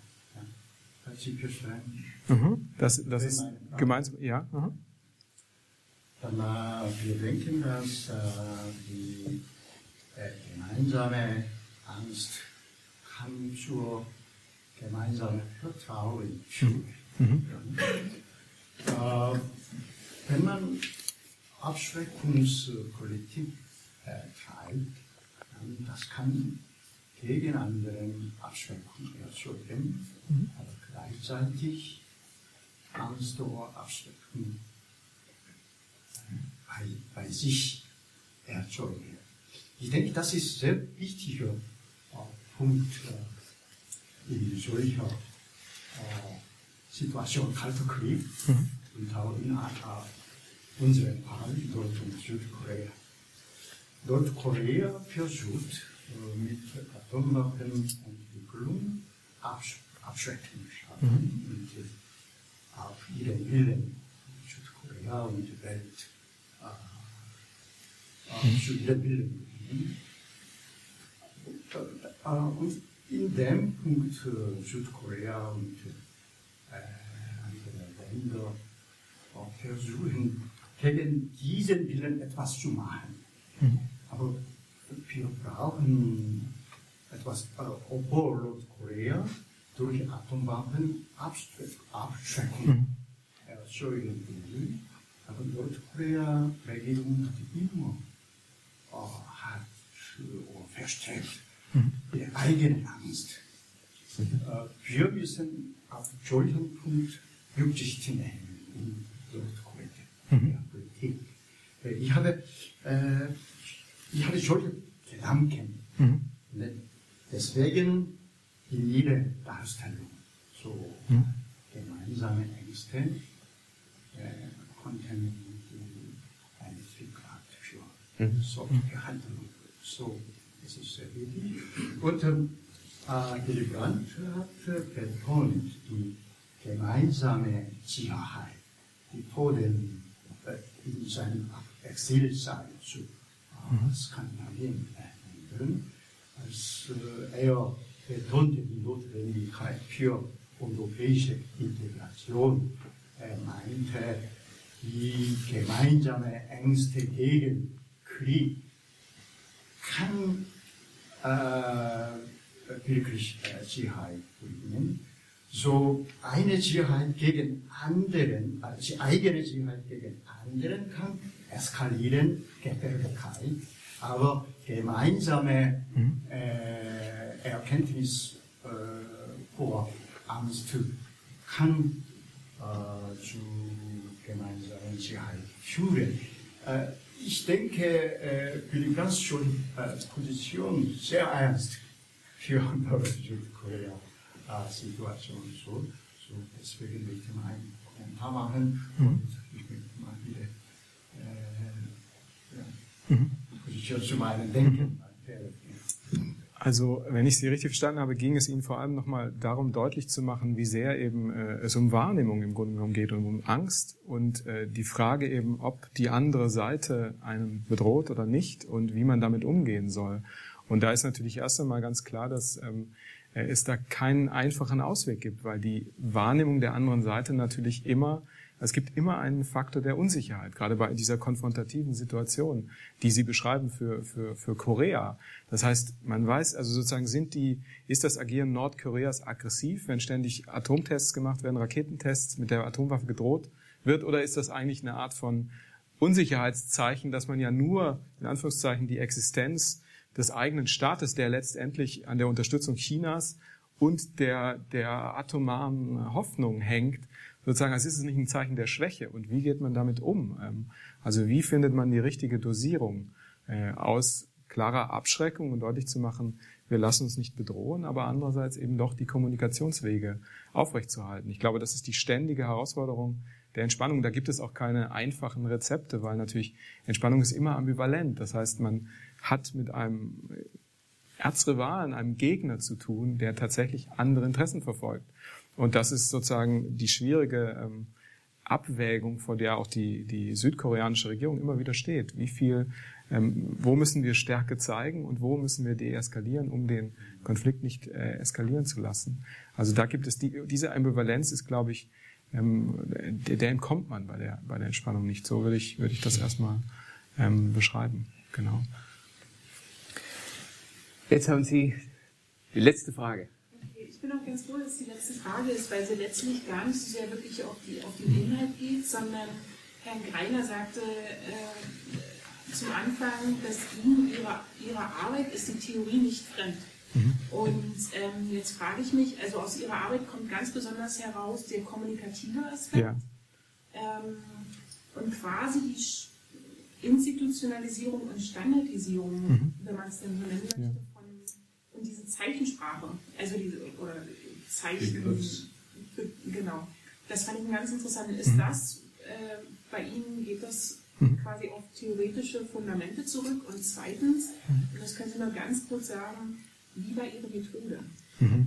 Also, genau, also vielleicht ganz kurz, äh, sozusagen um das einzuordnen. Äh, mir geht es schon darum, oder ging es darum, ähm, äh, eine kulturgeschichtliche Perspektive auf Diplomatie ähm, zu richten, das aber nicht exklusiv zu tun. Also ich, ich glaube, dass immer noch ähm, für ähm, internationale Politik Fragen wie Macht, Interessen, ähm, äh, und so weiter wichtig sind. Und ich glaube auch nicht, dass man diese zwei Perspektiven, eine klassische Politikgeschichte und eine stärker kulturgeschichtliche Perspektive gegeneinander ausspielen muss oder exklusiv das eine machen muss. Mir geht es aber tatsächlich darum, die Diplomatie kulturgeschichtlich zu öffnen. Da geht es natürlich dann viel stärker um den Prozess, um äh, Kommunikation, äh, auch um Symbole, um Rituale, um, um diese Fragen. Und das ist durchaus in Anknüpfung beispielsweise, was Susanne Schattenberg gemacht hat, als Beispiel Thomas Mergel, äh, Kulturgeschichte der Politik. So etwas ähm, äh, spielt, spielt dabei ähm, eine Rolle sozusagen. Aber wie gesagt, nicht eine exklusive ähm, Kulturgeschichte, die dann nur noch nach dem Wie fragt. Das ist nämlich sozusagen, also die Wie-Frage, die in kulturgeschichtlichen Arbeiten deutlich wichtiger ist, äh, die dann auch genau beschreibt und genau hinschaut und auch verfremdet. Ich glaube aber, dass man die Wie-Frage produktiv einsetzen kann, um auch Warum-Fragen mitzuklären oder zumindest Warum und Wie. Beides ist wichtig und man sollte beides nicht aus dem Blick äh, verlieren. Ähm, vielleicht so viel das für den Ansatz. Ähm, ganz zum Schluss mir ist noch ein Aspekt eingefallen, den ich vorher einfach ähm, auf, auf Ihre Frage nicht ganz beantwortet habe. Das ist sowas, was einem dann so als Rest äh, hängen bleibt. Sie hatten noch nach der ähm, sozusagen friedlichen Koexistenz gefragt. Das ist mir nur wichtig, weil das möchte ich nicht ähm, runterfallen lassen. Ich halte es auch für ganz wichtig, was Sie geschildert haben. Im Grunde genommen die Abkehr von, vom Kriegsparadigma auf sowjetischer Seite, das deutlich früher einsetzt und ähm, schon unter Khrushchev, ähm, mit dem, also Stalins Tod und dann unter Khrushchev eine wichtige Rolle spielt. Ich glaube eben, dass der SALT-Prozess diesen, diese Entwicklung zementiert und weiter, weiter sozusagen verfestigt und das ist sehr, sehr wichtig. Man kann sich gar nicht, also Kriegsparadigma im Sinne von, dass die äh, Sowjets von ihrer Ideologie davon ausgehen, es müsse über kurz oder lang, man muss nur den richtigen Zeitpunkt abwarten, zu einem heißen Krieg mit dem Westen, mit dem Kapitalismus kommen. Dass die Sowjets davon ähm, sich abwenden, ist schon unter Khrushchev angelegt, ähm, aber wird eben unter Brezhnev so viel stärker ähm, äh, sozusagen festgemacht, würde ich sagen, ähm, auch institutionalisiert. Ähm, und äh, da spielt der Salt-Prozess, also er wird sozusagen, es wird, ist diffundiert in die, in den Apparat hinein noch viel stärker. Schafft eine ganze Gruppe von Persönlichkeiten. Und das ist natürlich sehr, sehr wichtig. Und friedliche Ex-Koexistenz äh, müsste man nochmal eigens diskutieren. Das ist natürlich ein sowjetischer Begriff, der auch sehr speziell konnotiert ist. Also äh, der lässt dann ja weiterhin Klassenkampf zu und beispielsweise die, die äh, sozusagen Unterstützung von Widerstandsbewegungen, äh, Freiheitskämpfern in, der, in Afrika wäre dann Klassenkampf und ist dann unter dieser, diesem Begriff möglich im, im sowjetischen Sprachgebrauch. Das ist nur wichtig, um das einzuordnen, weil dieser Begriff in den Verhandlungen dann auch aufkommt und sehr spezifisch konnotiert ist auf sowjetischer Seite. Vielen Dank, Herr Scholz. Vielen Dank für Ihre Fragen. Lesen Sie dieses Buch, denn es gibt Ihnen eine Handreichung zu einem historisch informierten, intelligenten Urteil über das, was Sicherheitsarchitektur sein kann, wenn man sie denn will.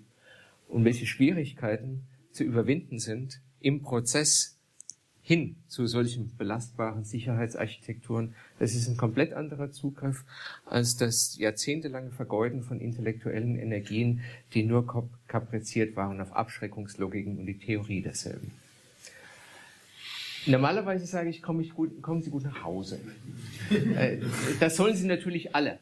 Äh, wie Sie das heute Abend anstellen, keine Ahnung. Es gibt anschließend noch ein Glas Wein. Vielleicht hilft das bei der Orientierung äh, anschließend. Vielen Dank fürs Kommen. Herr Vielen Dank.